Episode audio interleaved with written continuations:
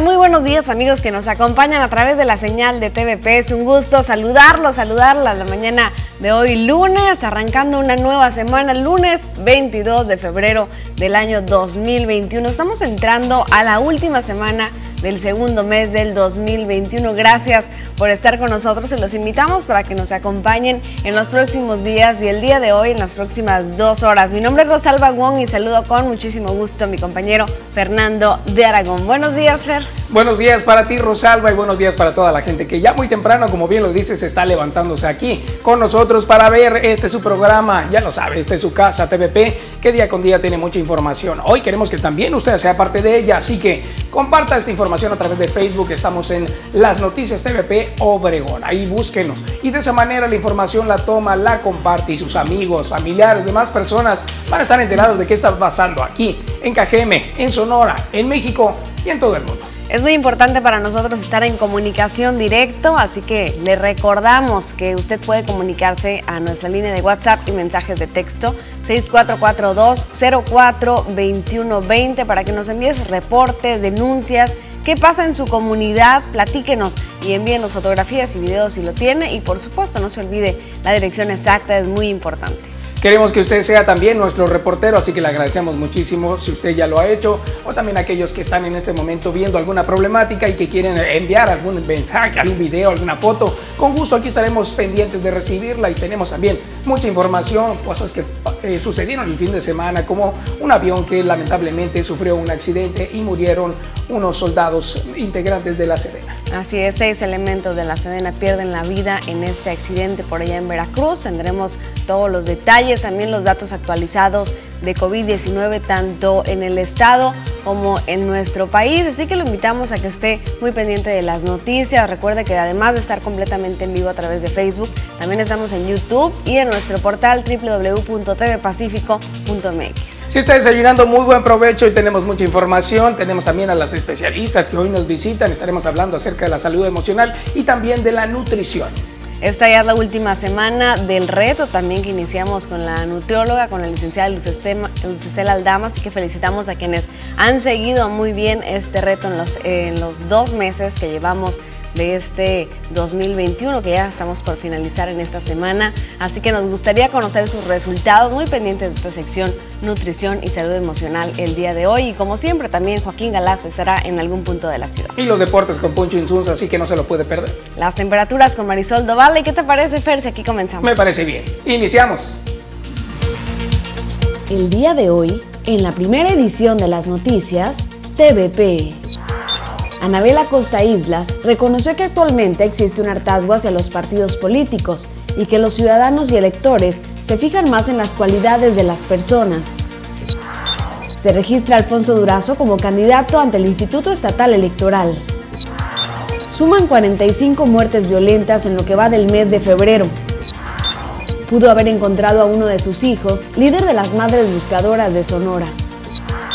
Seis elementos de la Fuerza Aérea Mexicana fallecieron luego de que la aeronave que abordaban sufriera un accidente al momento del despegue. Esto y mucho más. Quédese con nosotros en la primera edición de las noticias, hoy lunes 22 de febrero.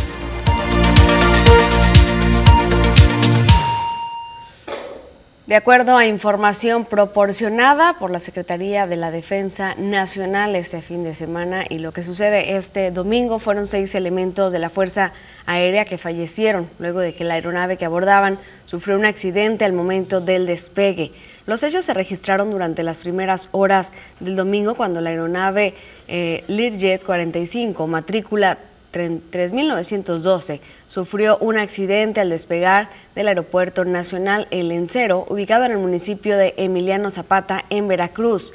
De acuerdo a información proporcionada, la Comisión Investigadora y Dictaminadora de Accidentes Aéreos de esta Secretaría y la Inspección y Contraloría General del Ejército y Fuerza Aérea realizarán los peritajes correspondientes para determinar las posibles causas que originaron el suceso. Cabe destacar que la dependencia, a nombre de quienes integran las Fuerzas Armadas de México, expresaron su pésame a las familias de los elementos caídos en el cumplimiento del deber Asimismo, dieron a conocer que se asegurarán de que los familiares de los elementos reciban beneficios que por ley les corresponden, así como el acompañamiento necesario para apoyarlos en todas sus necesidades que requieran para enfrentar la difícil situación. Ahí está la información de último momento, lamentable situación ocurrida por allá en Veracruz. Iban rumbo a Tabasco, pero lamentablemente el accidente ocurrió poco tiempo después de haber despegado. Vamos ahora con otra información. Esta tiene que ver con lo que siguen realizando las madres buscadoras, que es eh, encontrar a sus seres queridos. Lamentablemente se da a conocer que puede ser que una de ellas ya haya encontrado a uno de sus dos hijos desaparecidos. Una imagen vale más que mil palabras y esta, que ha circulado de Cecilia Flores Armenta, líder de las Madres Buscadoras de Sonora, a un lado de lo que podrían ser los restos óseos de su hijo Marco Antonio, no ha sido la excepción. En ella se ve a una valiente madre que, pese al peligro y las dificultades, podría haber recuperado a uno de sus dos hijos ausentes, Marco Antonio Sauceda Rocha, desaparecido en Bahía de Quino el 4 de mayo del 2019. Fue en el kilómetro 36 de la carretera 100 a Bahía de Quino, donde localizó el cuerpo de quien pudiera ser, su hijo Marco Antonio, luego de que una persona le indicara el sitio exacto donde éste se localizaba. Flores Armenta mencionó que sin el dato exacto jamás lo hubiera localizado porque se trata de un monte que se localiza a 7 kilómetros adentrándose en la carretera. A principios de esta semana, la activista compartía que festejaría el cumpleaños número 33 de su hijo Marco Antonio, realizando una búsqueda el 2 de febrero, día de su cumpleaños, y ya por la tarde, con una fiesta, como él acostumbraba hacerlo, pues a decir de ella, era muy alegre. Hoy su búsqueda parece haber terminado, por lo menos en Sonora, tras encontrar lo que pudiera ser sus restos óseos, tras haber reconocido su billetera, el pantalón y dentadura. Solo toca esperar los resultados de ADN de laboratorio, según contó. Tras manifestar que quiere a su hijo completo, pues se lo merecía por tanta lucha emprendida, adelantó que las búsquedas continuarán en el sitio, pues aún faltaba localizar su cráneo y el resto de sus huesos. Cecilia Flores Armenta tenía buscando a su hijo Marco Antonio casi dos años, pero en Sinaloa buscaba desde el 2015 a otro de sus hijos, a Alejandro Guadalupe Sauceda Rocha, quien desapareció en el mes de octubre de ese año en Los Mochis, Sinaloa. Con edición de Jesús Gastelum, informó para las noticias TVP, María Celeste Vera. Y bueno, ahí está la información, lo que ha estado trascendiendo a nivel nacional este tema de la posible, eh, pues esta posible noticia para una de las buscadoras como madre de hijos perdidos. Fuertes imágenes, la verdad, y lamentamos eh, si esta situación es así, pero al parecer ya ese cuerpo encontrado le pertenece a una persona que será determinada muy pronto. Y bueno, cambiando de tema, en el calendario internacional del día de hoy, 22 de febrero, encontramos que es el día de la encefalitis, el Día Mundial de la Encefalitis, una jornada que busca educar a las personas sobre qué es esta enfermedad, qué la causa, cómo prevenirla y por supuesto cuál es la forma más adecuada de tratarla. La encefalitis es una inflamación del cerebro que se produce por un virus y que puede afectar las estructuras más próximas al mismo, como son las meninges o la médula espinal. También tenemos información respecto a lo, lo, que puede suceder con la inflamación del cerebro, que el paciente puede tener algunos signos evidentes como fiebre, convulsiones, que no se dan en todos los casos, dolor de cabeza y también apatía. Hay que estar pendiente de este tipo de síntomas.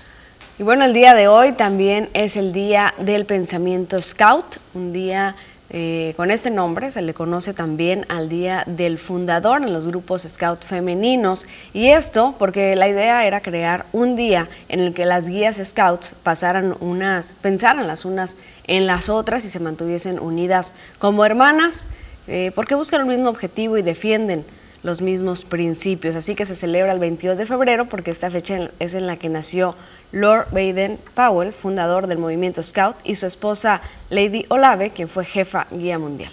Y también tenemos organismos scouts en toda la República Mexicana, hay diferentes, en Noragua, hay Scouts México y bueno, hay una gran cantidad. Y aquí en la región incluso muchos jóvenes se han unido a este tipo de agrupaciones en las cuales se dedican a ayudar a la gente. Todos los años aproximadamente 50 millones de personas celebran este día, reflexionando también y compartiendo. Y actualmente por medio de las redes sociales, que es para ellos ser parte de un movimiento scout en todo el mundo y por supuesto que lo acompañan con un hashtag hashtag, se llama hashtag Día Mundial del Pensamiento Scout. Qué maravilla, ¿no? Muchos chicos dan la vuelta al mundo solamente con llamarle a otro scout en otra parte del mundo para, eh, como hermanos, tratarse y lo, lo reciben prácticamente. Entonces eso es, eso es muy bonito, se tratan como una familia. Unidos en causas comunes y aprendiendo a sobrevivir juntos. Y bueno, usted que celebra, platíquenos a través de nuestra línea de WhatsApp, a través de nuestras redes sociales. Vamos a nuestra primera pausa comercial y regresamos. Quédese porque le regalamos aquí la mañana de hoy una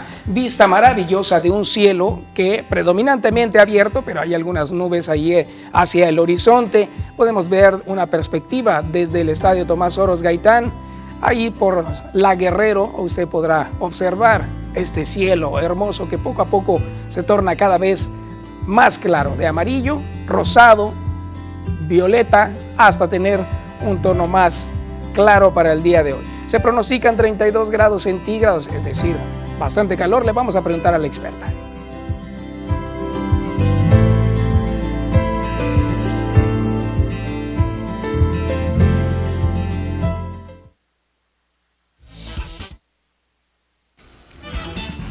Buenos días y muchas gracias a quienes ya están con nosotros a través de Facebook, las noticias de Obregón. Gracias muy rápido, ya están poniendo sus comentarios. qué qué gusto. Francisco Íñiguez dice buenos días, saludos desde los altos de Jecopaco. Rosalba y Fer, que tengan un excelente inicio de semana. Igualmente para ustedes, muchas gracias Francisco. Tenemos también a Juan Pablo Avendaño Quijada, dice buenos días, saludos desde el puerto de Guaymas con frío. Saludos a Bacobampo también. Saludos hasta allá, qué gusto que se comuniquen y que nos sigan desde Bacobampo, desde el puerto de Guaymas también. Carmen Quiroz Guzmán dice, quiero reportar un drenaje en la colonia Los Ángeles por la calle San Dimas, ya abarca muchas cuadras, dice de la Cuauhtémoc, ya está verde el agua y hay muchos moscos, dice, esperemos que ya puedan hacer algo. Gracias Carmen por el reporte. Así es, dice que ya fue a Mapaz, pero no hubo ningún avance al respecto. Bueno, ahí está entonces el detalle. Lidia Fregoso, buenos días. ¿Qué tal Lidia? ¿Cómo está el clima por allá en Guaymas y también? ¿A quién más? A la Pupi, por supuesto, Ah. saluditos para ella, esperamos que estén teniendo un gran día.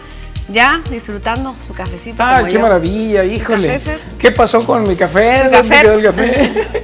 ¿Dónde quedó? ¿Dónde está? Bueno, seguramente ha de haber quedado. ¿Sí quedó? ¿Sí? Sí, sí, sí, te Hay un ah, mira, Sí, muchas te gracias. te Ahorita vamos Gracias al cuate, al cuate Navarro, como siempre, por el cafecito. Luz Elena Vázquez Duarte, buen día, Eso, feliz inicio de días. semana. Dice mucha información el día de hoy, así que los invitamos a que se queden con nosotros, a que compartan esta transmisión y déjenos sus comentarios, platíquenos desde dónde nos están viendo. Saludamos también a la Perla del Mayo, toda la gente de Navojoa, Sonora, mi tierra. Un saludo para todos ustedes. Gracias. Ya vemos que se conectan varios y que seguimos compartiendo. Así es, compartan y quédense con nosotros.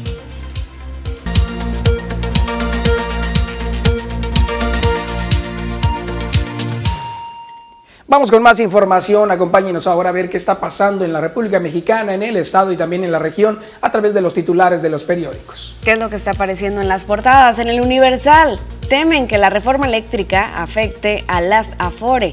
Los ajustes a la ley de la materia que se plantean pueden derivar en minusvalías de los 41.904 millones de pesos que los fondos tienen invertidos en bonos de la CFE, así lo advierten especialistas. Ahí está la información que aparece en este periódico. Vamos con el Sol de México. Dice la Secretaría del Trabajo y Previsión Social entrega becas hasta a los muertos. Así lo pone en su titular. Auditoría Superior de la Federación lo da a conocer. La STPS no tiene mecanismos para constatar que los beneficiarios son ninis. Vamos ahora a ver lo que aparece en el Excelsior. Perfilan luz verde a reforma eléctrica. Mañana se discute en el Pleno de San Lázaro. Diputados de Morena y sus aliados legislativos se preparan para aprobar la propuesta del presidente como una forma de acabar con un periodo de saqueo y de política neoliberal. Con nueva reforma eléctrica, en México no habrá más apagones. Se mantendrán subsidios a electricidad, así lo señala López Obrador.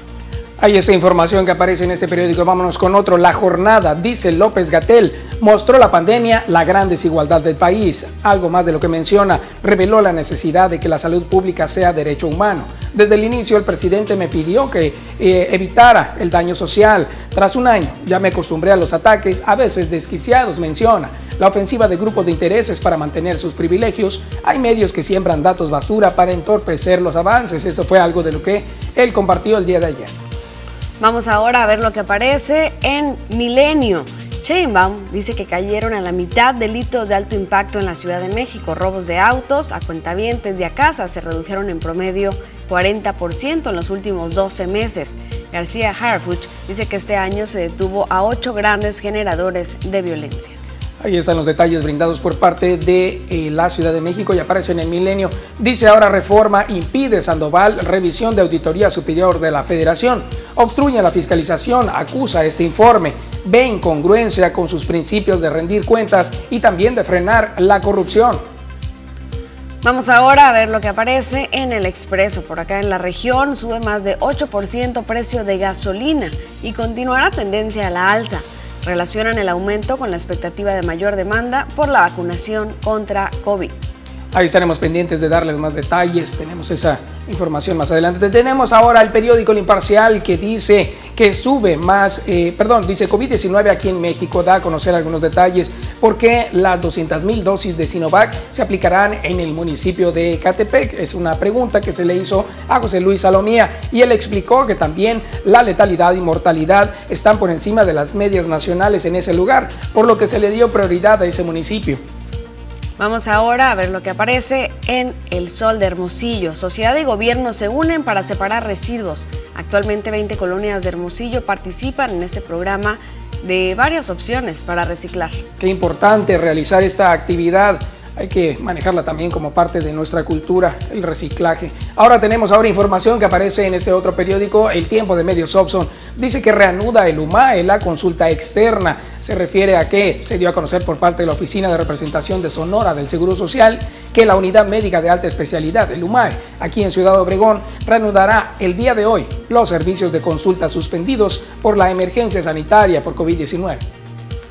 Vamos ahora a ver lo que aparece en el siguiente periódico, en el portal del diario del Yaqui. Coparmex, Sonora Norte, invita a la democracia. Para fortalecer la calidad democrática entre gobierno y sociedad civil, se llevará a cabo una reunión virtual el próximo 24 de febrero, donde estará presente el Centro Empresarial Norte de Sonora, en coordinación con la Fundación Alemana Konrad Adenauer, el INE, entre otras organizaciones. Así la información. Ahora tenemos este otro periódico, Tribuna del Yaqui. Ahí está apareciendo. Menciona que Sonora, el coronavirus cobra la vida de 11 personas y deja 130 contagios nuevos. Las autoridades sanitarias de Sonora dieron las nuevas cifras de casos positivos y también de fallecimientos por COVID que se han sumado en las últimas 24 horas aquí en el estado. Tenemos la información más adelante. En síntesisnoticias.com dice que usan a encajeme a niños para entregar droga, así lo declaró Cándido Tarango.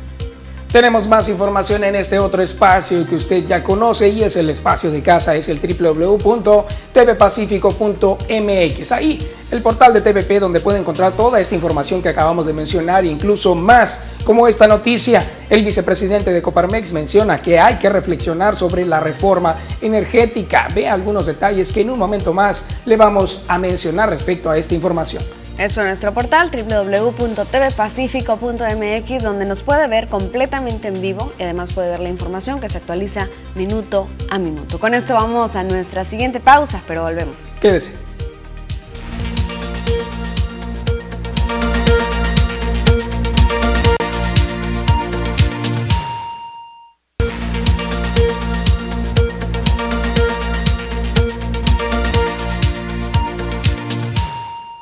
Vamos con más información. Esta es la que ha brindado por parte de seguridad los hechos policíacos ocurridos las últimas horas. Se habla de que los hechos violentos que se han registrado durante estas horas en diferentes sectores del municipio de Cajeme, entre los que se encuentran también las colonias Ladrillera, Villas del Sol, Ejido Cuauhtémoc, mejor conocido también como el Campo 5, y eh, también en el Valle del Yaqui, suman hasta el momento 45 muertes violentas, en lo que va solamente el mes de febrero. Se menciona que la última víctima fue identificada extraoficialmente como Melesio Mauricio, alias El Mele, quien fue asesinado a balazos en el interior de una vivienda ubicada en la mencionada comunidad rural. También los hechos se registraron en las calles Cuauhtémoc entre Lázaro Cárdenas del Río y Emiliano Zapata, hasta donde llegaron las víctimas de hoy, Oxiso, y al parecer, tras tener una acalorada discusión, le dispararon en repetidas ocasiones. Cabe destacar que en lo que va del presente año se han registrado 112 asesinatos, es decir, enero y febrero, incluidos los cuerpos y osamentas que también se han encontrado en diferentes fosas clandestinas. Hasta las diferentes escenas del crimen han hecho acto de presencia los elementos de las diferentes corporaciones policíacas y los elementos también de corporaciones que se dedican precisamente a la identificación de estas personas y a identificar los hechos. Ahí están lo que ha brindado hasta último momento el Departamento de Policía. Y bueno, debido a la ola de violencia que se vive en el municipio de Cajeme, pues tenemos información que pues los habitantes del municipio se han visto en la necesidad de modificar y alterar sus actividades diarias sociales y laborales. Así lo manifestó Abel Murrieta Gutiérrez, quien indicó que en diferentes sectores del área urbana y rural del servicio de transporte y reparto, pues que no ingresa a partir de determinadas horas el exfiscal del Estado dijo que sí es posible reducir los índices de inseguridad y para ello es determinante la prevención, la profesionalización de los cuerpos policíacos, además de acabar con la impunidad. El también exdiputado local y federal destacó la necesidad de que el municipio impulse algunas medidas para que la Fiscalía sea más eficiente de lo que está haciendo para obligar a que la institución encargada de presentar a los presuntos delincuentes ante los jueces lo haga. Murrieta Gutiérrez destacó que el principal compromiso debe ser fortalecer las instituciones de seguridad para reducir los índices de inseguridad. Destacó también la importancia de que quien llegue a dirigir los destinos de Cajeme desde el primer día llegue a tomar decisiones e implementar acciones en la materia, que cabe mencionar pues que Abel Murrieta pues también eh, aspira a la alcaldía. Ahí está la información. Ahora vamos a ir con otro dato. Este tiene que ver con los hechos ocurridos recientemente con los apagones y que la Coparmex está dando a conocer información los recientes apagones y también las recientes fallas en el sistema eléctrico nacional que están afectando no solo a las empresas, sino a miles de familias en ciertos estados del país, obligan a reflexionar si la pretensión de reformar esta actual ley de la industria eléctrica no terminará perjudicando a los mexicanos para beneficiar a una sola persona, en este caso la Comisión Federal de Electricidad. Eso fue lo que expresó José Antonio Jaime Ortega, quien es vicepresidente del Centro Empresarial de Ciudad Obregón. A través de un comunicado refería que durante los últimos días se habían perdido más de 1.500 millones de pesos y se afectó el 80% de las maquiladoras y sus trabajadores de los estados afectados, además de los usuarios y a los pequeños y medianos emprendedores que apenas estaban reactivando sus labores. El empresario calificó de severo los daños que pueden tener la decisión de aprobar esta reforma, tal como la que envió la presidencia de la República al referir un alza en las tarifas como una de sus primeras consecuencias, aunado a que se corre también el riesgo de que dicha ley termine siendo impugnada por los acuerdos suscritos con el TIMEC. También Jaime Ortega señala que las energías limpias como la oportunidad para que los público, lo público y lo privado demuestren que no son agua y aceite, sino la palanca de desarrollo para la reactivación económica que tanto necesita el país. Eso fue lo que expresó y aquí eh, también lo tenemos. Eso fue a través de un comunicado. Y bueno, agradecemos a quienes están comunicando con nosotros a través de nuestra línea de WhatsApp y nos escriben, dice, quien corresponda a la fuga que está en la calle Jacinto López, 7547, entre Vicente Padilla y 400, dice, ya vinieron tres veces a verlo, pero se han ido sin hacer nada porque dicen que se aflojará la tierra y se caerá el poste de la luz, que no pueden hacer nada. ¿Quién tiene la responsabilidad? Dice, eh, para ayudarnos. Entonces recuerdo la dirección, calle Jacinto López, 7547. Ahí están algunos de ellos. También le agradecemos a, Elja, a Elsa Bojor, que es del Infonavit y quien ella desde tempranito se levanta a caminar a la laguna del Nainari y nos envía también unas fotografías que están llegando de último momento. Y estas fotografías se refieren precisamente al amanecer, como ella lo percibe desde ese lugar cada día por la mañana ahí en la laguna del Nainari. Así que le agradecemos a Elsa Bojorques por compartir, a ver si las podemos tener, señor, en un momento. Se encuentran en la parte de, de abajo, claro que sí. Ahí está, mire, qué bonito nada más, qué maravilla. Muchas gracias. Ahí estamos agradeciendo de verdad, Elsa, por esta maravillosa perspectiva de la laguna del Nainari. Ahí está otro. Mira nada más, Rosalba, qué bonito amanecer. Se percibe allá al horizonte muy madrugadora, muy bonitas imágenes. Gracias por compartirlas con nosotros. También nos están reportando que siguen hasta el tope los drenajes en calle Margaritas entre algodones y jazmín. Esto es en Colonia Machi López. Dice, ya huele mal y esto hace casi dos meses. Gracias por comunicarse. Más adelante seguiremos compartiendo estos mensajes. Damos una pausa. Regresamos. Nunca fue tan fácil verse bien. Ana Armas, Hairdresser. Actitud hacia la belleza. Un lugar que entiende lo que quieres y cómo eres. Ana Armas, Hairdresser. Profesionales que van de la mano con las mejores marcas del mundo. Ana Armas, Hairdresser. Tu mejor experiencia en belleza.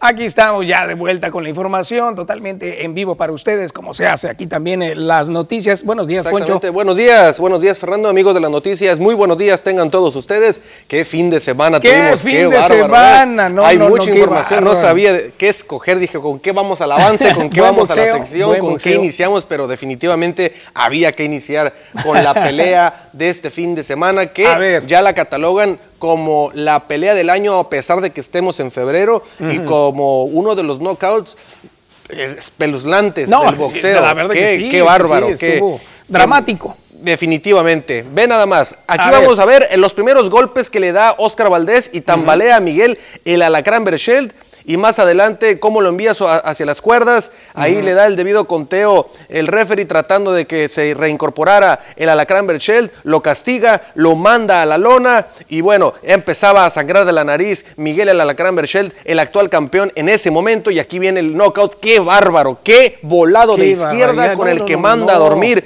a Miguel el alacrán Berchel! Terrorífico y bueno, mira, ya, ya, estaba dentro de la, de la pelea que había cierto desequilibrio por parte de del alacrán Merchel, o sea, sí, sí, ¿no? O sea, ya estaba como que temblando un poco. Sí. Pero cuando llegó este, no, híjole, no, este knockout está terrible, mira eh, nada más. Sí, definitivamente es una pelea que va a ser recordada por mucho tiempo. Yo creo que como la de Márquez Paqueo, porque está muy parecido el knockout, ¿no? Y bueno, por otro lado, el Barcelona estaba ganando 1 por 0 ah, vamos a la novela. Vamos a la novela. estaba ganando 1 por 0 frente al Cádiz en el Camp Nou, pero más adelante viene el pues el descontrol del Barcelona otra vez que no se defiende bien.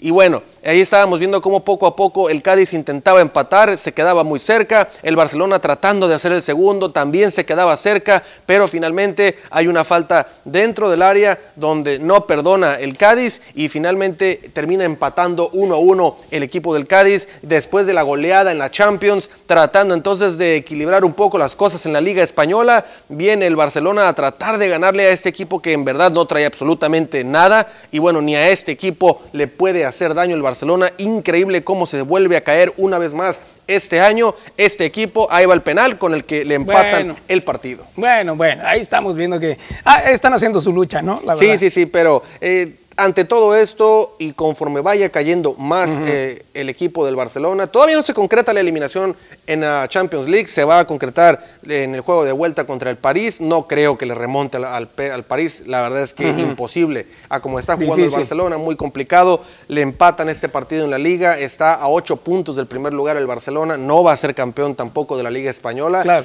lo único que yo creo que le pudiera quedar de recompensa es la Copa del Rey y si es que gana, porque ni ahí lo veo campeón definitivamente el Barcelona. Y bueno, ahí está la situación. Hay mucha información que tenemos para todos en la sección deportiva más adelante a las 8.40 de la mañana, pero Qué knockout acá qué el fin de semana. Qué, barbaridad. ¿no? Y las redes sociales se volvieron locas. ¿eh? De verdad que todo el mundo felicitando pues, a Sonorense de corazón. Aquí Lo, tenían todos ya eh, en, la mira. ¿no? Y resulta que hay páginas como la de Naranjeros de Hermosillo que dicen la pelea del año. Oscar Valdés dice que muchas felicidades. También tenemos aquí noticias, por supuesto. TVP también le dimos la felicitación. Tenemos a Vox Azteca también que lo felicita. TUDN también en Estados Unidos. Tenemos una gran cantidad de personas que llenaron las redes sociales felicitando a este boxeador porque la verdad lo hizo muy bien. Mira, en los casinos no estaba tan abajo en las apuestas Oscar Valdés. Eh, los, la gente especialista en boxeo, como los que te comentaba, eh, Marco Antonio Barrera, el Terrible Morales, ex campeones del mundo, Julio César Chávez, muchos eh, ex, peleadores ya, pues decían que no, que no veían ganándole a Berchelt, pero vimos una versión del Alacrán Berchelt increíblemente la peor que le, yo he visto en lo que al menos yo conozco al alacrán y que lo he visto pelear porque eh, dio las 130 libras, pero obviamente subió muchísimo más después del pesaje a la pelea. Se me hace que se le fueron de más las libras y se cuidó mucho mejor eh, Oscar Valdés y eso no se la perdonó Oscar Valdés. Oscar Valdés entraba con el jab de izquierda, jab de izquierda, entraba dos golpes y salía, muy al estilo del Canelo porque Eddie Reynoso es el entrenador del Canelo y también de Oscar Valdés. Pero aquí yo lo que vi de diferente al Canelo Álvarez de Oscar Valdés es que Oscar Valdés cuando tuvo que intercambiar golpes con el Alacrán, intercambiaba, pero él sabía que esa no, ese no era el camino para ganarle al Alacrán. Él llevaba ya una pelea ganada los primeros seis rounds y dijo, me lo llevo así tranquilito, pero poco a poco, al momento de intercambiar, vio que era más rápido que el alacrán, que le, hizo mucho daño. El alacrán ya estaba peleando noqueado. Claro, claro, noqueado, ya estaba. sí, sí, sí. Lo mandó una vez a la lona, la otra a las, a las cuerdas sonaba la campana, el alacrán regresaba a su esquina como, a ver dónde está la esquina, donde la mía, y bueno, más adelante vino este knockout en el décimo asalto espeluznante, la verdad es que ese volado de izquierda nos hizo recordar el volado de derecha de Juan Manuel Márquez contra Manny Pacquiao en aquel ya 2012, nueve años ya de ese knockout, pero increíble cómo mandó a dormir al alacrán, que salió en camilla del MGM Grand allá en Las Vegas y que fue valorado en un hospital a recuperarse, Fernando. Claro, no, no, no, de verdad que todos sentimos ñañaras cuando sucedió eso, ese impacto fue muy, muy fuerte, pero al final sabemos que ellos iban buscando precisamente noquear uno al otro y en este caso pues resultó el ganador, sí, sí, sí. Oscar Valdés, así que bueno, ahí está. Ah, enviaron un video por ahí que grabó el equipo de de, Oscar Valdés, mandó un video a, los diferentes compañeros, ¿no? Y ese video se fue poco a poco eh, llegando a otra gente que está grabando debajo de un ring como con un celular y, y se escucha, como no había gente, se escucha el grito de euforia de Oscar Valdés, pero a la, ya más adelante como que le cae el 20 de que no está bien el alacrán. Y va, también esa imagen dio muchas vueltas, no sé si te tocó verla en redes sí, sociales. Sí, me tocó, sí me tocó. Está sentado el alacrán y él va y con lágrimas en los ojos le dice, ¿estás bien? Este, porque son amigos, se conocen, ellos ya se conocían. Eh, obviamente el boxeo tiene parte de show y parte del show de ellos fue que antes de la pelea dijeron que ya no eran amigos y esto como que para picar más a la gente, como dicen por allá afuera, ¿no? Pero la realidad es que sí son, eh, quizá no los mejores amigos, pero sí son... ¿Existe compañerismo? Eh, sí, claro que sí, claro, que sí, porque les ha tocado eh, compartir gimnasio en algunas ocasiones. el Alacrán Berchel este, entrena en Hermosillo, con Alfredo Caballero, también se han tocado ver. Él es sonorense, también Oscar Valdés. Entonces, bueno, yo creo que eh, a recuperarse el alacrán. Qué triste la manera en cómo pierde el cinturón de las 130 libras superpluma del Consejo Mundial de Boxeo. No se pudo concretar su séptima defensa, pero vamos a ver, ojalá, si no es en esa división, en otra, podamos ver al alacrán otra vez regresar a su mejor versión, porque Manny Pacquiao después de ese knockout frente a Juan Manuel Márquez ya no volvió a ser el mismo. Claro, claro. Bueno, definitivamente alguien tenía que ganar, ¿no? Alguien tenía que ganar y se inclinó entonces la, la batalla. Así es. Ahí está entonces la información. ¿Tienes más detalles a las 8? A las 8.40 estaremos con toda la información y más adelante les vamos a tener el video que te comento, que ah. se escucha toda la euforia y se vive, eh, cómo se vive debajo del ring una pelea y cómo se vivió el knockout debajo de las, del ring. Perfecto, ahí estaremos pendientes. Mientras tanto, mira lo que está circulando en redes sociales. Vamos a verlo. Oh my gosh. There's a card.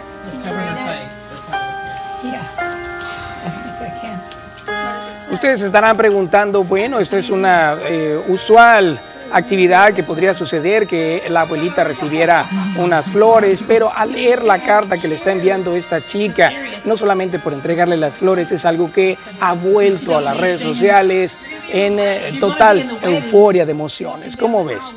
No, pues es un... Qué bonito, qué bonito definitivamente, Fernando. Ese tipo de, de detalles, siempre la gente de la tercera edad es algo increíble. Pero nada más la reacción de ella, mira, qué bonito. ¿Sabes por qué está ella con esta reacción tan emotiva? Dímelo, dímelo. Porque le dijo su nieta, le dijo, podría ser nuestra eh, encargada de llevar las flores en la boda. Fue lo que le pidió. Y la abuelita se volcó de emoción, esta reacción dulce y emotiva fue porque, ¿cómo me estás tomando en cuenta para que yo sea parte de tu boda?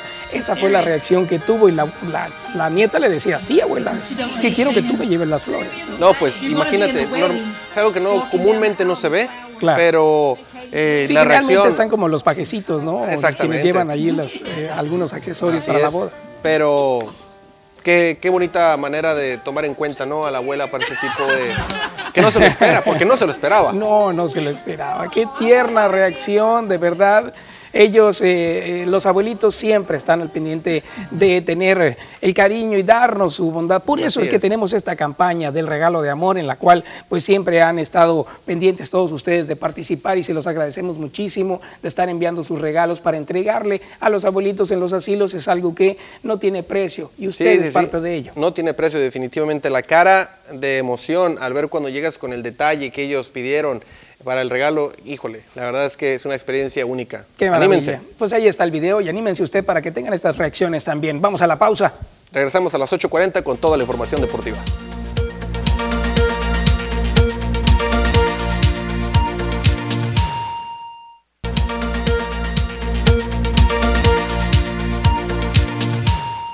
Continuamos con más. Gracias por seguir en la señal de TVP. Y bueno, tenemos información que tiene que ver con el Panteón del Carmen aquí en Ciudad Obregón, que bueno, que sigue sin agua, así lo reportan. El director del DIF Cajeme, Santiago López Mesa, informó que ante la falta de un proyecto de egresos en el ayuntamiento de Cajeme, la tesorería les ha pedido que detengan los gastos importantes en las dependencias. Derivada de esta situación, no se han podido ejercer los recursos para restablecer el agua en el Panteón del Carmen de Ciudad Obregón, donde actualmente los visitantes deben llevar agua para realizar sus labores de limpieza.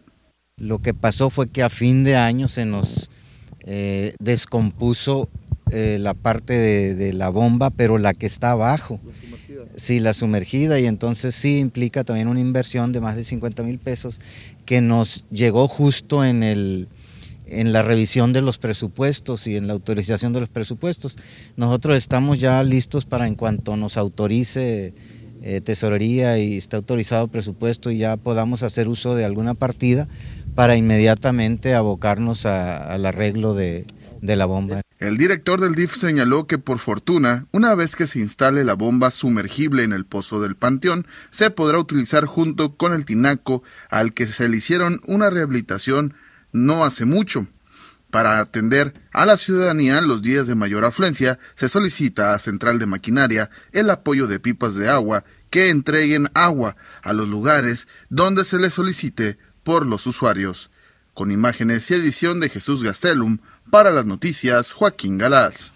Ahí están los detalles de información. Ahora vamos con más información que tiene que ver con el ayuntamiento de aquí, de nuestro municipio. Se da a conocer que la presidenta de la Comisión de Hacienda en el Cabildo de Cajeme, eh, Guadalupe Ochoa, informó que durante toda la semana se ha estado trabajando en el presupuesto de egresos del ayuntamiento de Cajeme, al cumplirse casi un mes y medio de retraso. La regidora informó que están a la espera de la aprobación en el Congreso del Estado del presupuesto de ingresos y así poder llevar a cabildo los egresos con las modificaciones necesarias y posteriormente enviarlo al Congreso del Estado para su aprobación. Ante esta información ella misma nos aclara, la regidora Guadalupe Ochoa.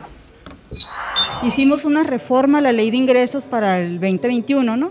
Estamos en espera de que el, Congreso nos acepte y nos apruebe esas reformas y nosotros estar en posibilidades de hacer una modificación también al presupuesto de egresos. De cualquier manera, esta semana estaremos trabajando muy seguramente en los avances eh, sobre el mismo presupuesto para ir haciendo las, las, bueno, no correcciones, pero a lo mejor adecuaciones, ¿no? Con base al nuevo presupuesto que nosotros sugerimos se nos aprobara. Ahí está la aclaración de la regidora. Ahí tenemos después más información al respecto. Mientras tanto, vamos a ir a una pequeña pausa y al regresar, ya está aquí con nosotros la experta en nutrición, Luz Estela, quien hoy nos dará una recomendación que seguramente será de interés. No se vaya. The Pool Conquista. Para cada día o para algún evento en especial, viste con estilo impecable, cómodo y elegante de Pool Pacífico, presentes en las principales ciudades de Sonora y Sinaloa. Visítanos en nuestra nueva dirección, Jackie Esquina con Miguel Alemán. The Pool.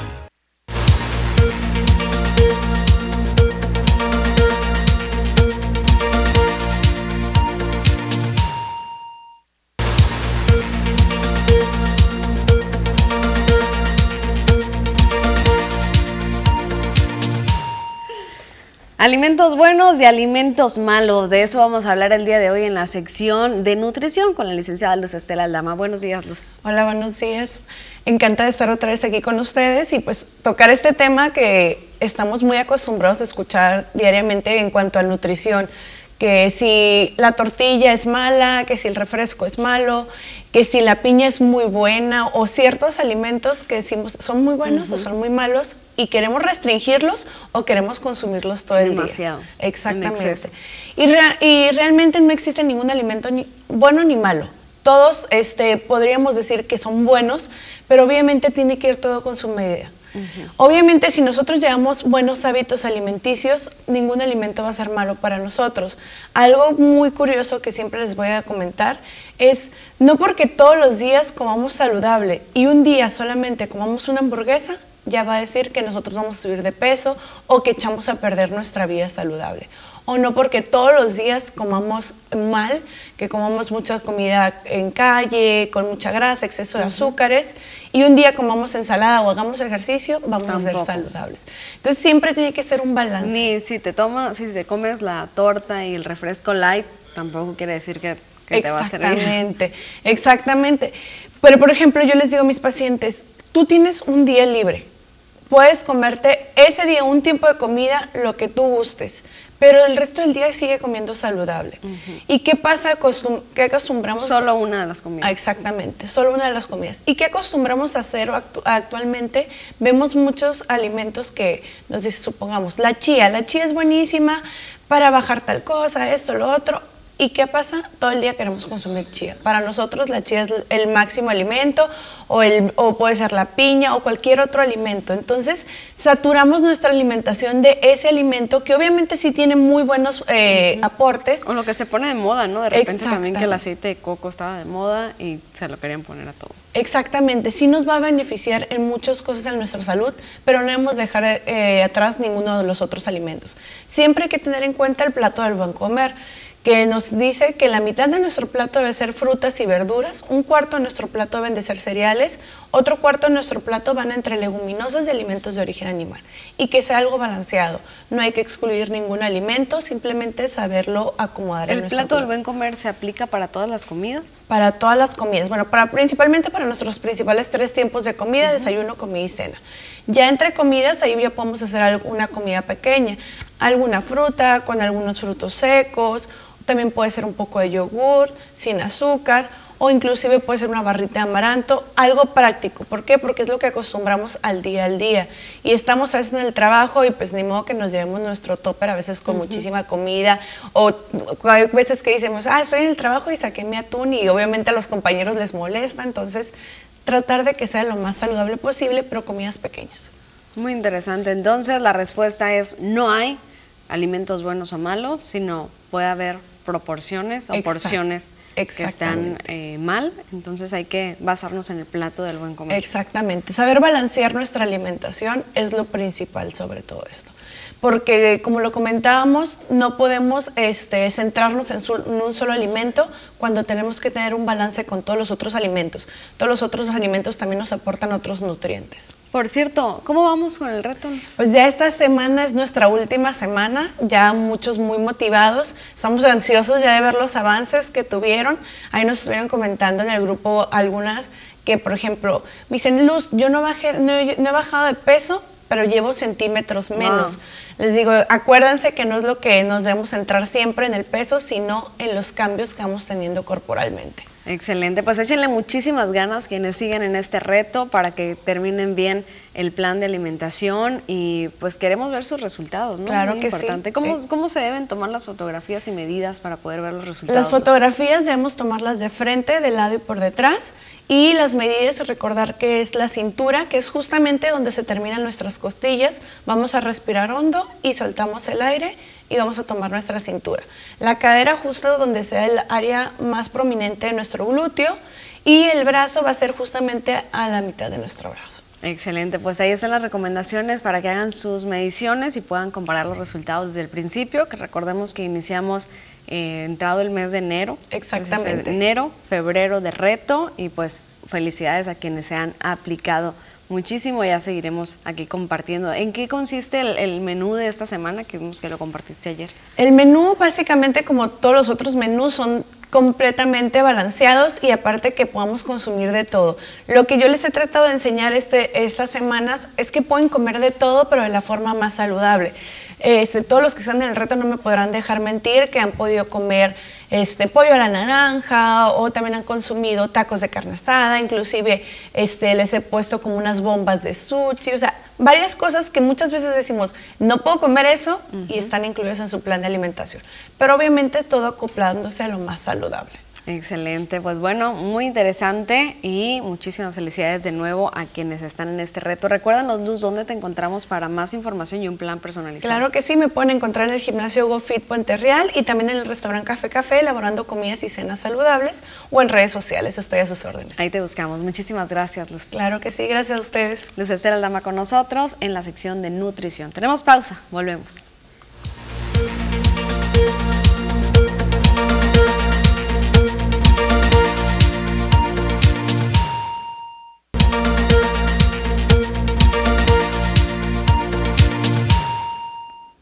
Tenemos las 8 de la mañana en punto. Vamos con más información entrando allá a la segunda hora para todos ustedes. Tenemos detalles ahora de la contienda electoral en la cual ya muchos de los candidatos se están registrando precisamente para hacer lo que ya les corresponde todas sus campañas. En este caso, Alfonso Durazo se registró como candidata a la gubernatura del estado de Sonora. Sucedió el sábado ante el Instituto Estatal Electoral. Estuvo acompañado de Mario Delgado, quien es presidente nacional de Morena, y por los representantes estatales de los partidos de Morena, Partido del Trabajo, Partido Nueva Alianza y Partido Verde Ecologista de México. Alfonso Durazo se registró como el candidato a la gubernatura de Sonora ante el Instituto Estatal Electoral. Desde el recinto en la capital del estado, eh, Durazo señaló que eh, ser el abanderado de las fuerzas políticas antes mencionadas se convierte en el mayor honor dentro de su carrera política. Aseguró que a él no le mueve lo material, pues reconoce que solo sirve para eh, servir como hijo de Sonora, dice él, que eh, de, donde formó también su solidaridad, compromiso social y como niños, hoy en día conoció el trabajo mientras estudiaba. Manifestó que las ideas nuevas e innovadoras lo empoderan, venga de donde vengan, pues las puertas del movimiento están abiertas para quienes quieren llevar a un cambio verdadero al estado de Sonora. También algo de lo que mencionó fue, integraré mi equipo de trabajo con sonorenses comprometidos socialmente y que tengan la convicción de que estar en el servicio público para servir y no para hacer negocio. Eso fue lo que dijo. Para finalizar, pidió el compromiso de todos los que día a día se suman al esfuerzo de la cuarta transformación y lo pidió sin regateos para poder obtener el triunfo. Así fue lo que se dio a conocer. Y bueno, en corte directo de este viernes, Anabel Acosta Islas fue la invitada y reconoció que actualmente existe un hartazgo hacia los partidos políticos y que los ciudadanos y ciudadanas electores se fijan más ahora en las cualidades de las personas. La aspirante a la candidatura de la Alianza va por Cajeme a la presidencia municipal. Dijo que lo que respecta al desencanto de los ciudadanos en la política no puede generalizarse y que en todos los ámbitos hay elementos buenos y no tan buenos en relación a sus aspiraciones y las posibles críticas que pueda recibir por cuestiones de género. Afirmó que realizar un buen trabajo al frente de una administración es más un tema de capacidad y preparación para poder hacerle frente a los problemas que aquejen a los ciudadanos. Cuestionada respecto a si ha sido o no víctima de violencia de género, la ex senadora sonorense se limitó a decir que ha vivido situaciones incómodas y ha recibido comentarios en los que le recomiendan limitar su participación en política hasta cierto nivel por su condición de mujer. Acosta Islas manifestó finalmente que una de las mejores experiencias que ha vivido en la política fue la de representar a los sonorenses en el Senado de la República.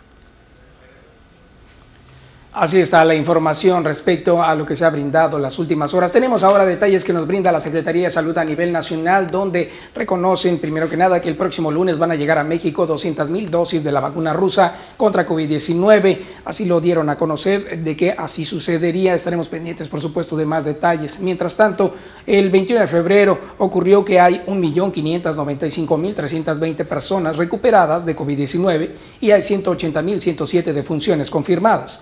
Eso es una situación que están dando a conocer de último momento también que 16.738 dosis han sido aplicadas de esta vacuna contra el COVID-19 Hasta este día están sumando 1.689.158 dosis que han sido aplicadas. Tenemos el caso también de las personas confirmadas, 2.041.380. Tenemos también el caso de los sospechosos, 435.803. Tenemos también el caso de los negativos, personas que afortunadamente después de varios síntomas resultaron negativos. Son 2.800.513 personas, de acuerdo al acumulado al día de ayer.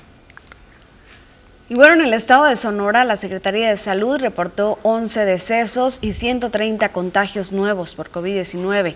En total, ya son 5.615 personas que han perdido la vida en el estado, así como 65.983 quienes se han enfermado. Además, el acumulado de personas recuperadas asciende a 58.697. Los fallecimientos ocurrieron en seis mujeres y cinco hombres, eran residentes de Hermosillo 3, de Canané y San Luis Río Colorado, dos de cada uno, Naco, Guatabampo, Cajeme y Guaymas, uno de cada uno.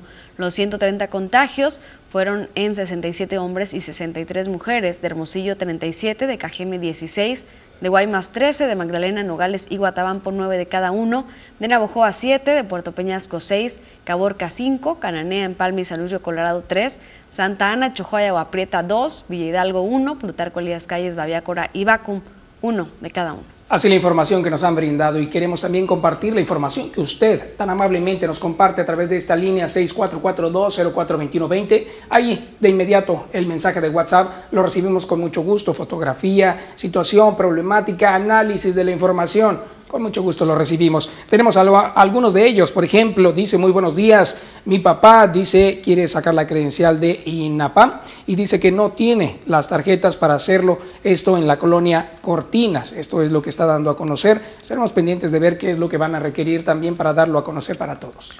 Nos están llegando también la información de dónde están las jornadas Anticipa, donde usted puede acudir si presenta algún síntoma en Cajeme, que está eh, situado en riesgo alto. Están en la colonia Yucujimari, en el centro y en la Cumuripa también dan a conocer esto del 22 de febrero al 28 de febrero en Guaymas, en el centro, en Yucatán y Colina, son las zonas ceros, en Empalme, en Jordán y Moderna, son los datos que nos hacen llegar. Ahí están, por supuesto, gracias también por parte de los organismos de salud. Tenemos también otro reporte. Quiero reportar drenaje, un cochinero, así lo pone la persona. Esto es por la calle Alondra entre Tucán y Antonio Ochoa. Los Sauces es la colonia. Menciona que también ya no aguantamos este, está corriendo por los dos lados de la calle. Muchas gracias. Es lo, lo que dan a conocer sobre la situación del drenaje. Nos dicen, buen día, un gusto saludarlos, Dios los bendiga, aquí escuchando por televisión las noticias a diario desde Vasconcove, cuídense. Saludos hasta Vasconcove y gracias por seguirnos. Claro que sí, gracias también a Beto Gómez por estar al pendiente de la información y saludamos a todos y cada uno de los lugares en la región sur de Sonora que siempre están al pendiente Gracias. También buenos días, dice por acá TVP. Quiero decirles que en Nomapaz están igual que las CFE. Un comentario, un análisis de la información. Salí de la ciudad eh, aquí en Ciudad Obregón. Dice que no pagué el recibo del agua y ya me llegaron 1.236 pesos. La verdad, se pasan. Y cómo están las cosas y ya casi sin recursos y lo poco que hay es para comer. Lo peor que ya quieren cortarla. Igual que me sucede con la comisión por su atención, que tengan un lindo y bendecido día. Así es el análisis de cómo están encarecidos los precios últimamente, de acuerdo a lo que menciona esta persona. También nos llega un reporte, dice el policía que está en el estacionamiento del IMSS, está haciendo su agosto y la grúa también. Pintaron un pedazo azul claro, dice, para los vendedores que se ponen ahí. Y la gente no sabe por qué no hay ningún letrero que especifique que es para los vendedores y los carros se los llevan al portón, les cobran en la 300 y en el portón dice no se vale, deben de poner letrero, no hay trabajo y pues están multando. Ahí mismo, es el reporte están dando a conocer estos detalles. Mientras tanto, otro reporte respecto a los medicamentos de Istezón, una persona que también manifiesta que no ha podido entonces obtener sus medicamentos, dice, pero eso sí, están cobrando, dice, excelente día. Ya tuvimos oportunidad de investigar al respecto la semana pasada, Celeste eh, pudo contactar a personal de Istezón y le mencionaron que hay cierta desabasto, que sí está ocurriendo de acuerdo a la información, pero que poco a poco están eh, abasteciendo de nuevo cuenta. Estaremos pendientes de ver si esto ocurre. Están reportando también un drenaje tapado. Dice, tenemos muchísimo tiempo así. El folio es 61 75 72. La dirección es calle Austria 86 38 entre Eucalipto y Llori. Esto en la colonia Villa Fontana. Tenemos también una fotografía. Gracias por estar enviando la fotografía. Miren nada más esto que, bueno, de primera mano puede resultar un poco impactante. Es basura, de acuerdo a la información que dicen. Reportan que hace un mes arreglaron una fuga, pero dejaron la basura que ellos mismos habían puesto ahí en el camellón de la Jalisco, en Villa Fontana. Reporta Jorge Espinosa. Dice que allí pasó esto y no lo han vuelto a recoger. Continúa en ese camellón. Repetimos entonces, es por el camellón de la Jalisco en la colonia Villa Fontana. Bueno, ahí está. Gracias de verdad a todos ustedes por fungir como reporteros con imágenes y videos. Vamos a una pausa y más adelante continuamos brindando más información. Un regalo de amor de TVP en su segunda edición llegará a los abuelitos del Asilo San Vicente en Ciudad Obregón y a la casa Mamá Estefana de San Ignacio Río Muerto. Únete a nosotros adoptando un abuelito con su petición específica o trae a nuestras instalaciones productos de aseo personal y llevemos juntos un regalo de amor.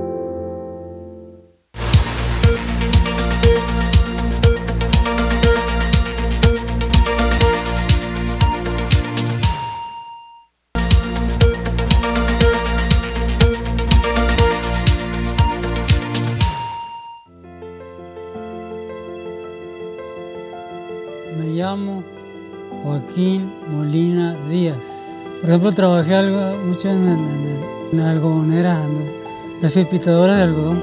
Bien, me, me caí infección y a lo mejor porque no estuve a tiempo, no me, no me atendí a tiempo. Ya no sirve eso. Y luego le, pasó al otro. Oiga, oiga, les encargo de esto. Aunque sea una, me confundía, ya como quiera el otro con una muleta.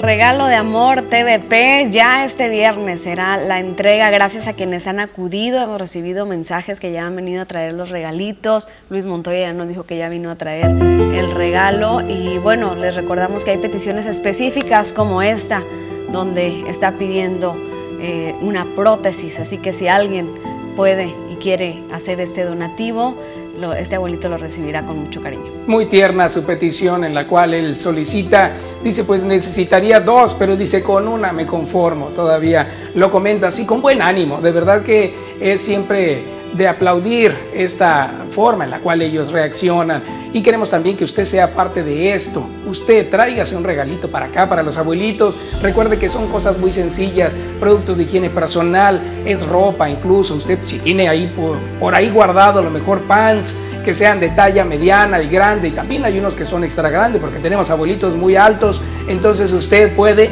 traerse ese pants para acá que ellos lo agradecen mucho, pasan a veces mucho frío con estas temporadas. Y recuerde que estar calientitos es algo que ellos agradecen también, así que participe, haga esto aunque sea parte de su corazón.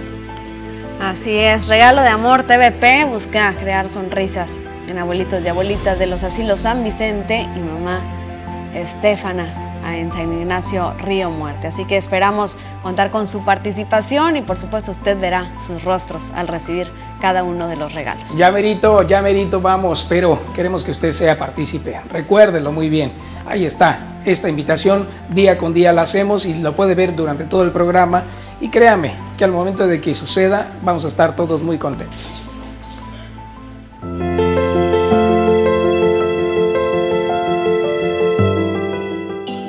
Yo me llamo Alberto Rey Márquez, pero me dicen Beto.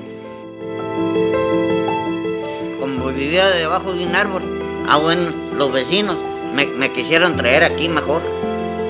Me dijeron, oye, y si te llevamos allá y todo, pues si usted me quiere llevar, le dije, lléveme, le dije. No creo que me voy a enojar, le dije. En igual de enojarme, al contrario, el gusto me va a dar, le dije, porque usted me hicieron la lucha, traerme de, de, de Obregón, traerme aquí. Y por eso mismo aquí tengo seis años ya, gracias a Dios. Yo le ayudo mucho a, Doña y a Javier. En la mañana me levanto, le caen muchas hojas ahí de, del, árbol. Ah, yo las junto todas, le dejo limpiecito todo. Y luego también, aquí, le lavo los trastes yo. Los lavo en la mañana, en la mediodía y en la tarde. Limpiecitos, que estén limpiecitos para la mediodía.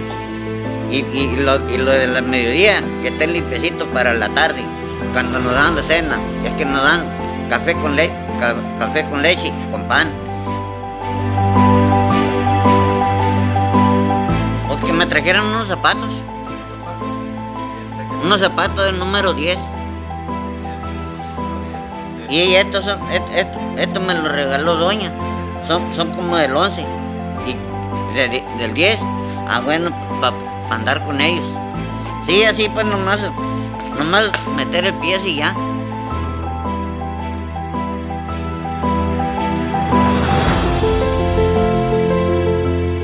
Ya lo escuchó, zapatos del 10, también ah, están pidiendo tenis del 9, sandalias, pantuflas, pueden ser también pijamas, suéteres, chamarras, de todo, lo que ustedes, lo que esté a su alcance, eso será de beneficio y será de felicidad para ellos. Algo que les encanta también son los perfumes, así que si usted tiene un perfume que quiera también brindarle a las abuelitas, que ellas son las que más les gusta amanecer eh, tempranito y echarse una loción refrescante para oler maravilloso todo el día, también puede ser un regalo extraordinario. Y el pan y el café, y si usted tiene algún negocio, alguna empresa que puedan donar algo de manera permanente, por supuesto que será bienvenido. Y con esto nos vamos a nuestra siguiente pausa, pero volvemos con más. Quédese.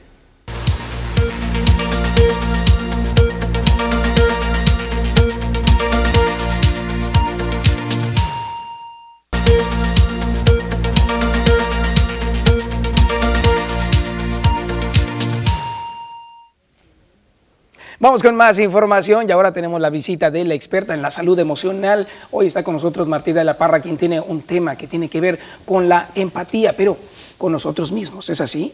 Así es, Fer, muy buenos días. Muy buenos, buenos, días. Buenos días a todos ahí en casa y vamos a hablar de la autoempatía. Mucho eh, hemos también ya compartido de la importancia de ponernos en la piel del otro, uh -huh. qué está sintiendo el otro, ver desde su óptica, pero eh, resulta también un poquito contradictorio que a veces nos olvidamos de tratarnos o, o tener esa mirada con nosotros mismos de respeto, de afecto, eh, de complicidad, eh, precisamente porque a veces estamos instalados uh -huh. en el ser, de, de pronto eh, repetimos empático con los demás. Claro, cuando queremos ser empáticos con los demás, primero que nada tratamos de buscar eh, entender y comprender al otro.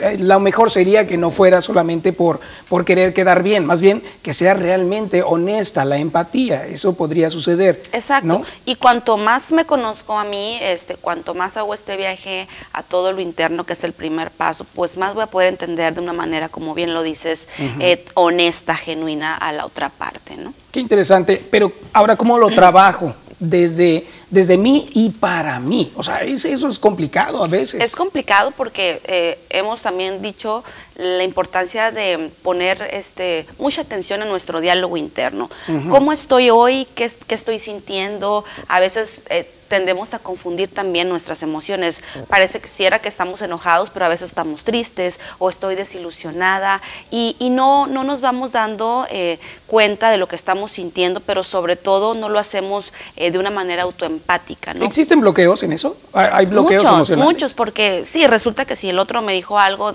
elijo enojarme y a veces no quiero trabajar lo que realmente me checó del otro comentario y que una parte muy pronunciada de mí sí le está creyendo o sabe que tiene que hacerse responsable. Entonces me bloqueo, ¿verdad? A lo mejor reprimo lo que verdaderamente tengo que trabajar y lo más fácil es como asumirme como una persona molesta. Estoy uh -huh. enojada. Entonces no le, no le vamos eh, poniendo el nombre, el apellido correcto a las emociones y definitivamente claro. si nos bloqueamos. Pero uh -huh. es muy importante estar monitoreando cómo realmente me siento, eh, qué sentimientos estoy de pronto experimentando, aceptar la rabia como parte de un proceso, el enojo, sí, la desilusión también, la tristeza, pero siempre este, pues tomar todos esos matices como parte uh -huh. de la vida y no exigirme a mí misma, a mí mismo, Fer, pues lo que no le exigiría a otra persona. Ser autoempáticos es convertirme realmente eh, en mi mejor amiga, en mi mejor amigo. En ese análisis es donde empieza uno a trabajar la empatía personal, es, es, es cuando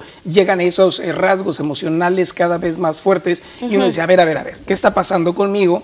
Y también darse un apapacho, ¿no? Claro, y, me, y nos nos conviene, Fernando, porque de pronto asumo que el otro me tiene que respetar, pero ¿cómo voy a poder eh, exigir o esperar ese respeto si no me estoy teniendo respeto a mí misma, si no me estoy hablando de pronto con esa mesura, eh, de pronto con esa paciencia, de pronto eh, con ese cariño, ¿no? Entonces vamos viendo o experimentando y, y pasamos a otras, de pronto hasta ya patologías donde espero que el otro me haga feliz, el otro me haga sentir valiosa, el otro me haga sentir bastante respetada, pero no me estoy brindando aquellas cosas de las que estoy careciendo y estoy buscando, repetimos, en el exterior, que es el, viaje equivocado. Marta Dalia, entonces podemos decir que existe un problema cuando una persona siente un dolor, por, decir así, ese sentimiento, tiene un dolor y quiere buscar empatía en las demás personas y lo logra con unas, pero luego busca con otras y busca otra vez empatar y después busca con otras, entonces empieza a repartir una emoción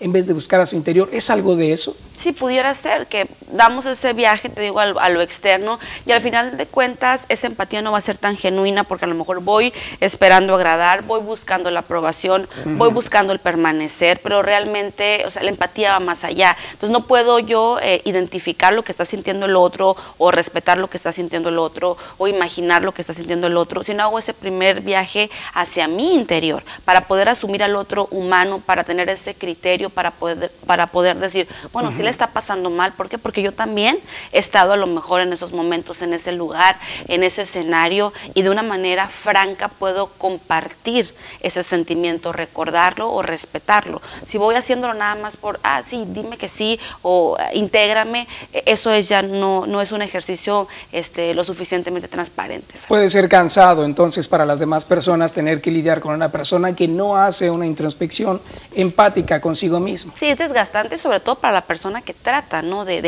encajar en, ese molde social o, personal, incluso cuando, te repito, no nos estamos siendo este, honestas, lo suficientemente honestos. Entonces hay que estar checando nuestro diálogo interior. Si yo me, quiero salir de ahí, me voy a sentir completamente indefendido. Nadie te va a poder defender si le damos eh, de, de pronto la espalda a aquello que estoy sintiendo, porque es incómodo, porque no me gusta reconocerlo, porque otra vez estoy triste o porque otra vez estoy comportándome de esta manera, las veces que sean necesarias. O sea, evadirnos no va a evitar esa situación. Al contrario, de repente se pronuncia más y, recuerda que cuando no asumimos lo que nos molesta, cuando nos molesta, terminamos diciéndolo cuando ya nos cansó, cuando ya nos hartó y esa es una situación eh, por demás complicada. ¿Y para qué llegar a tanto? Para qué llegar a ese extremo, no hay necesidad. Si podemos todos los días este, apapacharnos, preguntarnos cómo nos sentimos, eh, asumirnos como personas eh, normales, como cualquier ser humano que tiene muchas emociones y que puede experimentar las no tan positivas de cuando en cuando y eso es absolutamente natural. Genial. Muy buena recomendación, como siempre. Gracias, Gracias. ¿Dónde te encontramos? Claro que sí, 64 42 30 49 41 es mi teléfono para citas personales. En Facebook y en Instagram como psicóloga Marta Idalia Parra. Ahí también estoy a la hora. Genial. ¿Y tus libros también? Y mis libros a la venta enviándolos y también acá en consultorio, por supuesto, en Ciudad Obregón. Muchísimas gracias, Marta Idalia. Muy buen tema y bueno, hay que buscar en su interior entonces todas las personas. gracias. Bonito día. Igualmente, muy bonito día. Ahí está la información. Busquemos, por supuesto, en nuestro interior. Ahora vamos a conocer qué está pasando, pero en el exterior con el clima. Tenemos a Marisol Dovala con nosotros, así que buenos días, Marisol. Hola, ¿qué tal Fernando? Muy buenos días, te saludo con mucho gusto en este inicio de semana y como lo comentas, mira, yo lista con toda la información que tiene que ver con el pronóstico del tiempo. Perfecto, entonces vamos a conocer cómo se pronostica para este día. Gracias. Iniciamos viajando rápidamente por nuestra nación para conocer las temperaturas actuales en algunos puntos importantes de nuestra nación. Esta mañana, Tijuana amanece con 15 grados, vea usted. El sol en todo su esplendor, pero continúa el ambiente frío en gran parte del norte de la República Mexicana, pues Chihuahua esta mañana nos marca un grado, 18 para La Paz, 9 para Durango. Y en el sur del territorio nacional, un cambio contrastar. De contraste, la temperatura Acapulco Guerrero con 22, 15 para Oaxaca, 20 para Tuxtla y Mérida, Yucatán esta mañana llega a los 21 grados centígrados. Nos concentramos en nuestro estado, en Sonora, para conocer también las temperaturas actuales y las condiciones de cielo en los diferentes sectores, comenzando como siempre con Abojoa, que este inicio de semana nos reporta los 13 grados con un mayormente soleado, la misma temperatura y la misma condición de cielo para Ciudad Obregón y Guaymas y la capital Hermosillo llega a los 10 grados. Los próximos días, las siguientes jornadas para Navojoa, para martes, miércoles y jueves tenemos valores mínimos de 10 grados, la máxima llega a los 34, ya se empieza a sentir el ambiente cálido a mediodía. Ya para el fin de semana tenemos mínimas que disminuyen hasta llegar a los 9 grados y la máxima alcanzará los 31 teniendo cielos completamente despejados. Viajemos por Ciudad Obregón para conocer también los siguientes días, el resto de la semana y parte del fin para que lo consideren las temperaturas. Para martes, miércoles y jueves en Ciudad Obregón tenemos valores mínimos de 9 grados, pero ¿qué tal la máxima llega a los 33? Ya para el fin de semana, mínimas de 6, la máxima alcanzará a los 29 y tenemos cielos completamente despejados, mayormente soleado. Guaymas. Viajemos también, hagamos un recorrido para conocer los siguientes días, las temperaturas y por supuesto que también las condiciones de cielo. Veamos el resto de la semana, mínimas de 11, máximas de 26 y ya para viernes y sábado, valores mínimos de 13 grados, la máxima alcanzará los 24, escasa nubosidad pronosticada para el día miércoles y para el fin de semana el día sábado. Por último, para la capital, Hermosillo, Sonora. ¿Qué es lo que tendremos los siguientes días en cuanto a las temperaturas y las condiciones de cielo? También se siente el cambio muy variable, la temperatura, las mínimas y las máximas. Pasemos ahora rápidamente a conocer la fase lunar, que esta se mantiene como cuarto creciente. La salida de la luna se registra a las 13 horas con 51 minutos y la puesta a las 4 con 13 la salida del sol. Esta mañana de lunes, inicio de semana, se registra a las 6.51 y la puesta a las 18.16. Fernando, hasta aquí el reporte meteorológico de este inicio de semana. Gracias Marisol, como siempre, con la información. Ya tenemos entonces la previsión para el día de hoy. Así es, Fernando, hay que tener cuidado con los cambios tan bruscos en la temperatura. Ya empieza a subir el termómetro a mediodía. Qué barbaridad, más de 30 grados. Estaremos pendientes. Muchas gracias, Marisol. Gracias a ti, excelente día. Igualmente, excelente día. Pues ahí está la información de Marisol. Vamos a un corte y regresamos.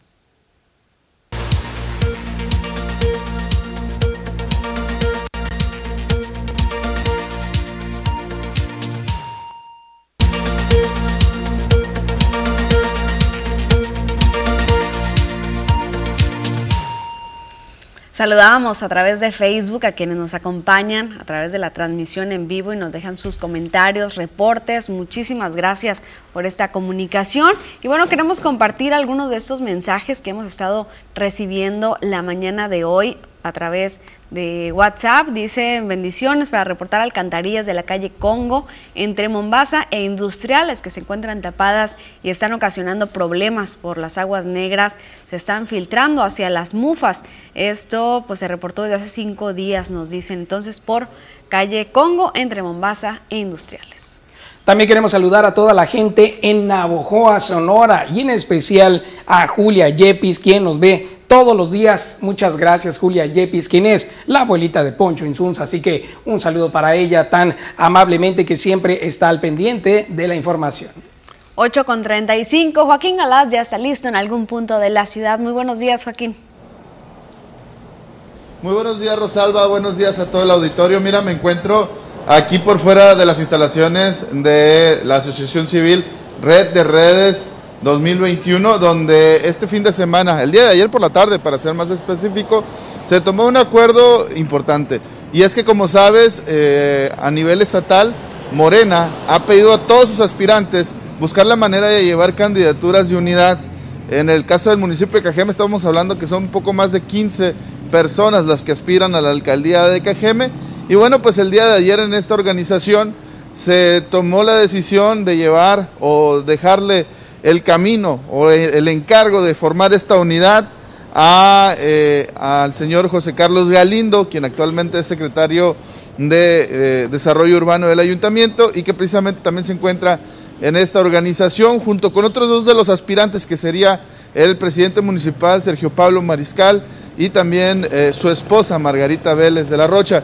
Ellos tres pues ya han formalizado esta, esta, ahora sí que alianza, este bloque común de unidad en torno a José Carlos Galindo y bueno, estaría pendiente que más de los aspirantes alrededor de esta candidatura empiecen eh, pues a, unirse eh, buscando el bien común, como ya se ha expresado por tanto por el partido como de esta asociación, para llevar ¿no? un proceso de unidad para estas elecciones. Eh, esto toma relevancia puesto que ya se registraron todos los candidatos a la gubernatura. En breve tendrán que iniciar los, los registros de candidatos a las alcaldías y diputaciones locales.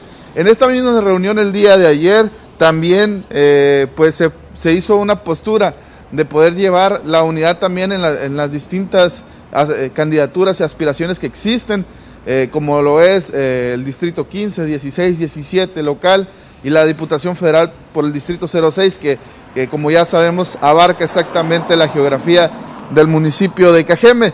En ese sentido, pues ya siguen avanzando y se sigue cumpliendo con esas peticiones que se hicieron en esta reunión privada que hubo hace algunas semanas en Hermosillo, donde le dijeron a los aspirantes que se pusieran de acuerdo y que buscaran la manera de ir en una candidatura de unidad. Red de Redes es una asociación. Así es, una asociación civil política que ha nacido precisamente eh, para, eh, en apoyo tanto al partido de Morena como a Alfonso Durazo y en ese sentido pues ellos ya se han puesto de acuerdo para iniciar con los trabajos o, iniciar las pláticas para poder sumar e irse en unidad para los procesos locales. Es decir, que de tres aspirantes de los que mencionaste hace un momento, queda uno al que le brindan su apoyo, que es el ingeniero Galindo. Así es, el ingeniero Galindo, pues ya el día de ayer le colocaron el chaleco de color guinda aquí en estas instalaciones. Y bueno, mostrando músculo, porque por ahí en redes sociales ya aparecen las imágenes eh, de, esta, de esta reunión. Este, y también llama la atención eh, que dentro de las personas que se encuentran al centro de esta imagen o que aparecen en primer plano se encuentra Margarito Álvarez, tú lo recordarás, compañera, pues eh, polémico elemento de seguridad pública que pues ha, traído la mirada de más de, de uno aquí en la localidad y que incluso fue amenazado, recordarás aquellos audios que se giraron a través de las redes sociales, pues también apareció aquí en estas imágenes. Joaquín, al ser fin de semana, eh, ¿no afecta en cuanto a la ley electoral estos posicionamientos? No, no, fíjate, eh, eh, este, este, tema, este tema es más que nada de, de agrupación, no están llamando al voto, no están promoviendo eh, de, ningún, de ninguna manera eh, pidiendo a la ciudadanía que voten por una opción. Más que nada es, son trabajos que se hacen previos precisamente a la designación de candidatos y en este caso esta agrupación pues está proponiendo ¿no? la unidad en torno al ingeniero Galindo este, y bueno, al final del día pues ellos estarán eh, tratando de negociar con las diferentes corrientes que hay al interior de Morena y que tienen sus propias propuestas, eh, como lo es por allá eh, en el caso del de, el diputado federal Javier Lamarque, por acá hay otra corriente de izquierda que proponen a, diferentes personajes, por ahí se encuentran también aquellos que buscan pasar de una diputación local a una alcaldía, los propios diputados Ernestina Castro y Raúl Pollo Castelo. Entonces, es solamente una parte de lo que comprende Morena, que busca precisamente ya dar un paso hacia adelante hacia lo que es la candidatura de unidad y que bueno, el resto de los aspirantes, que como te digo son cerca de poco más de 15, casi 17, eh, pues tendrían que también empezar a ver cómo ponerse de acuerdo para poder llevar una candidatura de unidad, como lo ha solicitado el partido no nada más en Cajeme, hay que decirlo, sino en cada uno de los municipios. Todo el estado. Inclusive, el, así es, en todo el estado, eh, inclusive el día, el día sábado, en, su registro como candidato del Partido del Trabajo, Durazo, hacía un llamado a la unidad tanto al Partido del Trabajo como Morena, señalando que eh, si iban separados, pues le iban a dejar un triunfo inmerecido al resto de los partidos. Por ello es que están tratando de lograr estos acuerdos y que se puedan ir en unidad en este partido y en las alianzas que se tengan que formar. Porque hay que señalar que aunque se sumaron por otros partidos a la candidatura de Durazo, en lo local aparentemente no va a ser así. Para finalizar, ¿cuándo es la fecha para que se den a conocer ya quién vaya a ser el candidato? Para finales de este mes deberán empezar a dar a conocer quiénes son los eh, candidatos, o más bien quiénes estarán encabezando las candidaturas, y ya en el mes de marzo, perdón, para el mes de abril deberán de estar llevando a cabo los registros ante el Instituto Estatal Electoral. Gracias, Joaquín. Quedamos pendientes. Excelente día. Muy buenos días, Rosalba. Buenos días a todos en el auditorio que nos ven en casa. Nosotros vamos a una pausa, pero regresamos a las noticias.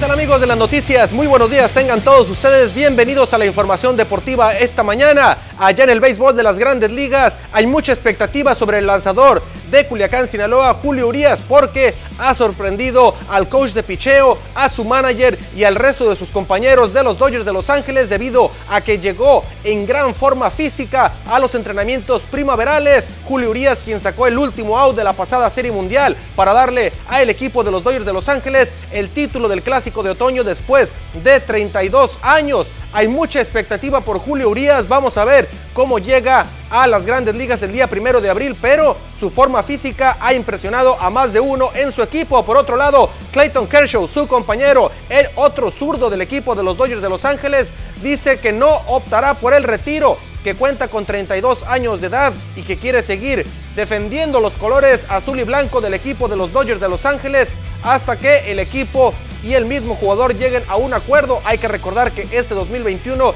llega a su fin el contrato de Clayton Kershaw, pero obviamente quiere renovar y seguramente así será. Vamos a ver más adelante cómo el equipo de los Dodgers de Los Ángeles negocia con el jugador, por supuesto, un contrato para poderlo vincular con el equipo por próximas temporadas más. Vamos con información del fútbol mexicano porque en, el equipo de las Águilas del América no convencen a su afición de cómo juegan eh, con el tema del, del, funcionamiento del equipo debido a que sale el Piojo Herrera, llega Solari, va en una buena posición el América, sin embargo no convence el funcionamiento, además el knockout de Oscar Valdés al Alacrán Berchel, vamos a ver.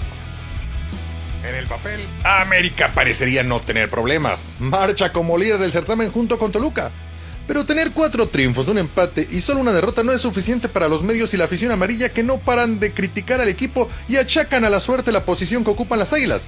Algo que descarta Pedro Aquino, centrocampista de los emplumados que asegura que la suerte no existe.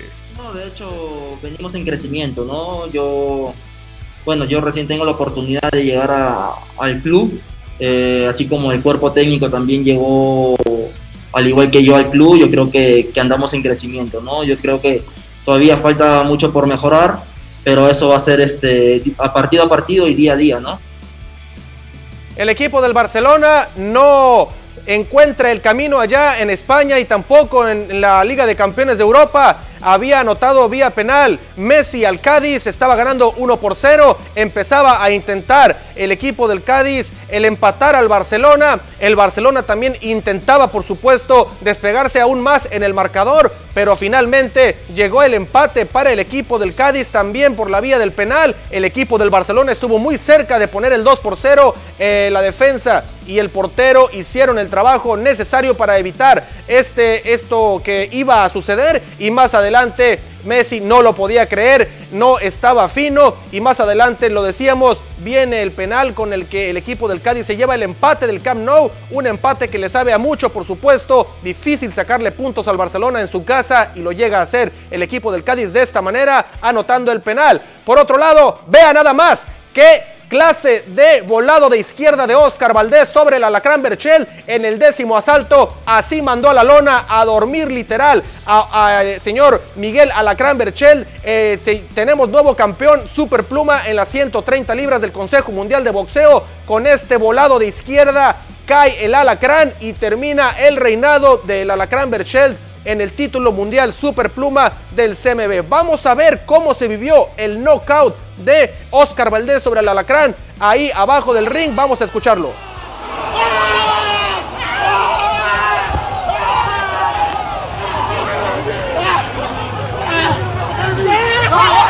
euforia del sonorense, festejando con Eddie Reynoso, su entrenador, entrenador también de Saúl El Canelo Álvarez. Qué manera de festejarlo y de noquear al ex campeón ahora del mundo en el superpluma en las 130 libras. Libras, qué emoción por parte de Oscar Valdés. Y no es para menos, título mundial superpluma de las 130 libras del Consejo Mundial de Boxeo ahora le pertenece a Oscar Valdés. Con esto amigos llegamos al final de la información deportiva. Quédese con más información aquí en las noticias.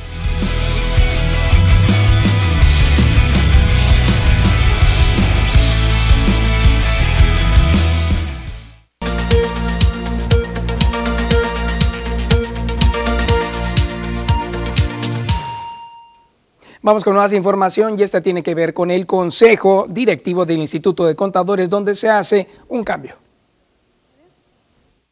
En asamblea presencial y virtual, este sábado rindió protesta el contador público Manuel Antonio Reyes como nuevo presidente del Instituto Sonorense de Contadores Públicos AC, tras el informe rendido por la presidenta saliente, Dalila Valenzuela Santos, donde destacó el uso de medios y plataformas virtuales en la realización de 109 capacitaciones, así como la continuidad del programa El Café de los Jueves, siendo el primero al migrar a la modalidad virtual de la región. Fue la presidenta del Instituto Mexicano de Contadores Públicos, Diamantina Perales Flores, quien rindió protesta a los integrantes del Consejo Directivo por el periodo 2021-2022. Estamos en un proceso evolutivo no solo por el tema de la pandemia, sino por la economía digital, que todos sabemos que será nuestra nueva economía, que llegó para quedarse. Somos miembros de IFAC, que es la voz mundial de la contaduría pública.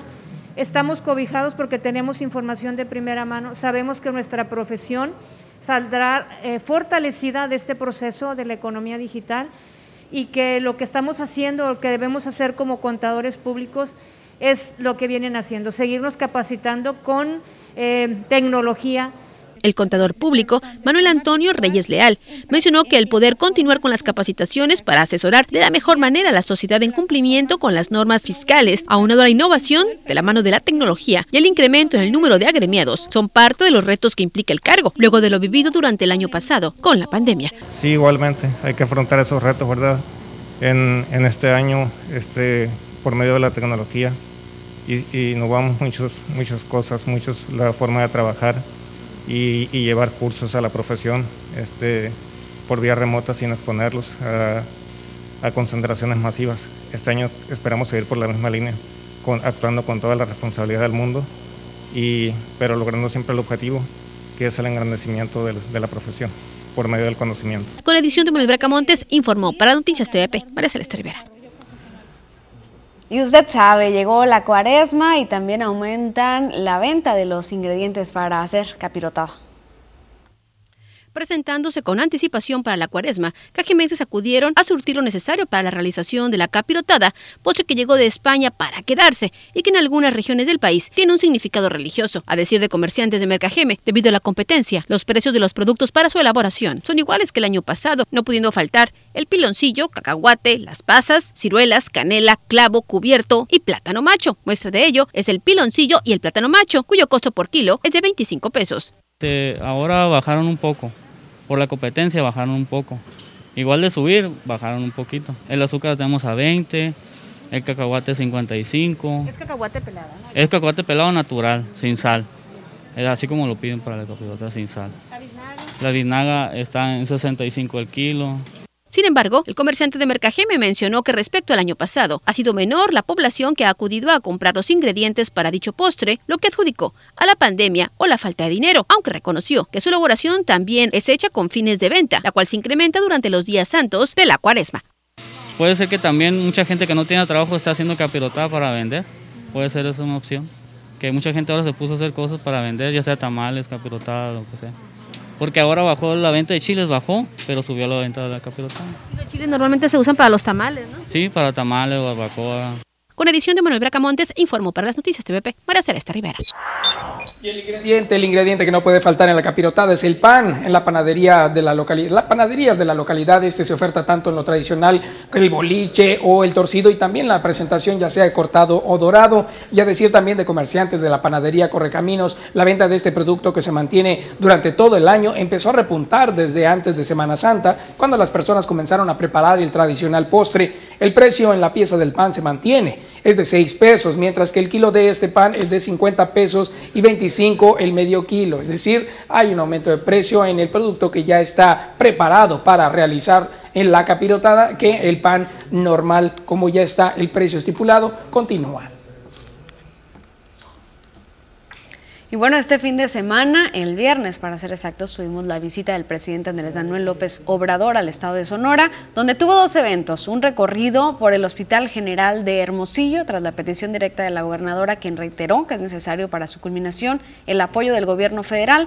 Este hospital, informó la gobernadora, cuenta con una inversión de 900 millones de pesos y un total de 200 millones fondos concurrentes del gobierno del estado y la federación y pues se comprometió Andrés Manuel López Obrador para apoyar, apoyar esta obra para que se finiquite a mediados del año. También inauguró el presidente el cuartel de la Guardia Nacional esas instalaciones en Hermosillo, Sonora, donde se comprometió a mejorar los sueldos y prestaciones de los elementos. Dijo que esas instalaciones se tienen para que los elementos puedan tener refugio, lugares seguros, dignos, que les permitan cumplir a cabalidad con sus funciones y también aprovechar eh, pues esta información para decir que nunca les va a faltar el sueldo y se procuraría que tengan ingresos justos y seguridad social.